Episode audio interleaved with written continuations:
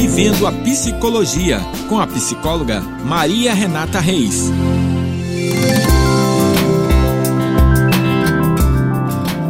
Olá, eu sou a psicóloga Maria Renata Reis e essa semana eu continuarei falando para vocês sobre os transtornos de personalidade. E dessa vez eu vou falar um pouquinho melhor sobre cada um dos grupos e das suas variações.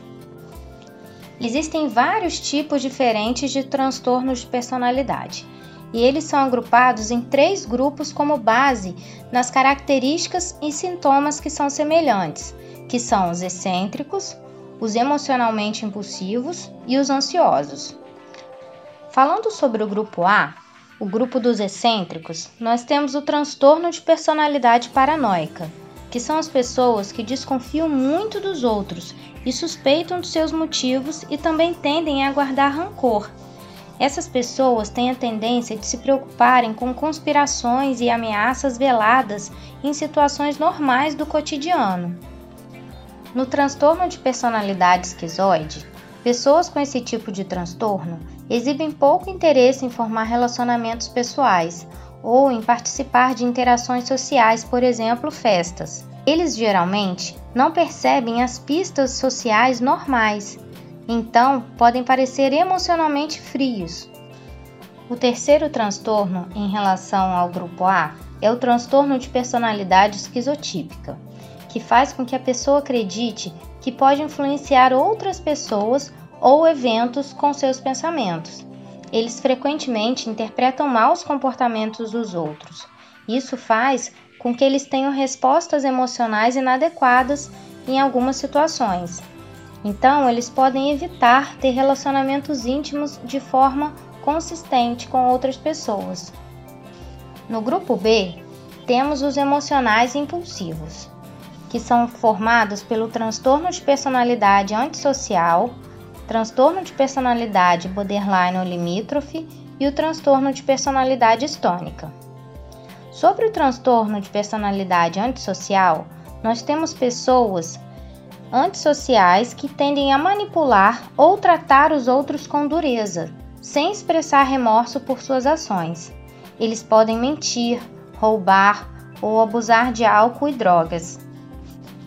No transtorno de personalidade borderline ou limítrofe, as pessoas com esse tipo de transtornos costumam se sentir vazias e abandonadas, independente do apoio da família ou da comunidade eles podem ter dificuldade em lidar com eventos estressantes. Eles podem ter episódios de paranoia. Eles também tendem a se envolver em comportamentos de risco e impulsivo, como sexo sem proteção, consumo excessivo de álcool ou jogos de azar.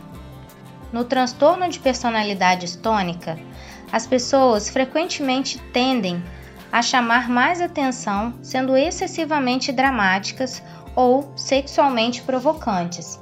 Elas são facilmente influenciadas por outras pessoas e são extremamente sensíveis a críticas ou a desaprovação dos outros.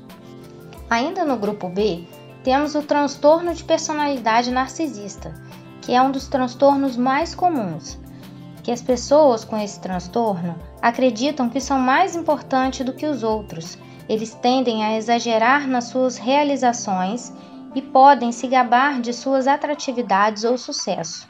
Eles têm uma necessidade profunda de admiração, mas não têm empatia por outras pessoas. Falarei mais sobre esse transtorno na próxima semana. Agora no grupo C, nós temos o transtorno de personalidade esquiva, o transtorno da personalidade dependente e o transtorno da personalidade obsessiva compulsiva. No transtorno da personalidade esquiva, temos pessoas que frequentemente experimentam sentimentos de inadequação, inferioridade ou falta de atratividade. Eles geralmente se apegam às críticas dos outros e evitam participar de novas atividades ou de fazer novos amigos. No transtorno de personalidade dependente, as pessoas dependem muito de outras para atender suas necessidades emocionais e físicas. Elas geralmente evitam ficar sozinhas, elas precisam regularmente de garantias ao tomar decisões. Eles também podem tolerar abusos físicos, e verbais. São pessoas que geralmente estão mais suscetíveis a terem relacionamentos abusivos e a não perceber esse tipo de relação.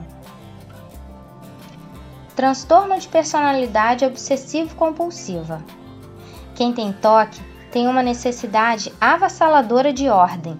Eles cumprem fortemente as regras e regulamentos formadas por eles próprios. Eles se sentem extremamente desconfortáveis quando a perfeição não é alcançada.